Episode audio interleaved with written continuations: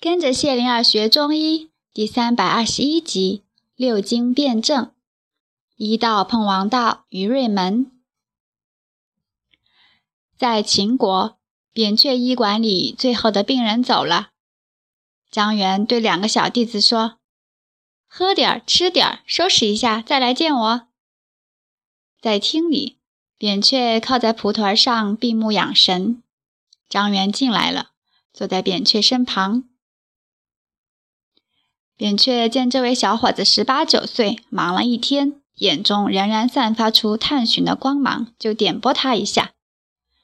张元，医学诊断的方法没有止境啊。张元眼珠一动，说：“我还在想足腿六经辩证。”扁鹊微笑了。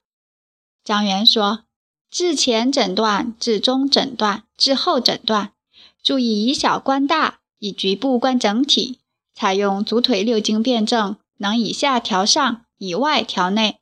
在天冷的时候，在妇女儿童不便脱衣的时候，足腿六经辩证会是极有用的方法。扁鹊微笑点头。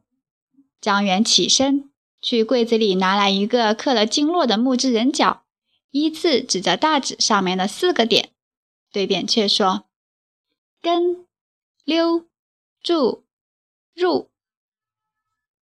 扁鹊示意张元坐下，看他坐好，才说：“你爸子杨聪会，你又是一看就会。六经辩证是一，六经治证是二，一二千万，无穷变幻。”扁鹊的眼中金光一射。张元问：“伯伯。”治病治人，两者相通是吗？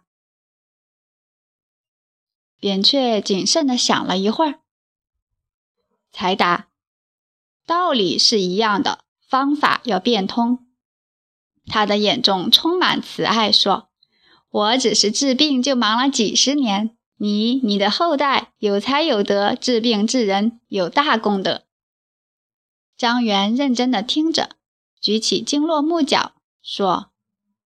我先跟着伯伯治病。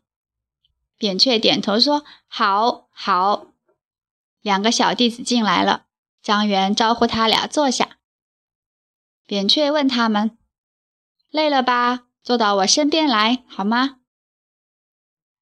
见他俩坐好，扁鹊示范着说：“你们像我这样，静静的呼吸，闭上眼睛，坐一会儿。”脑子里不想事儿，只是松松垮垮的坐一会儿。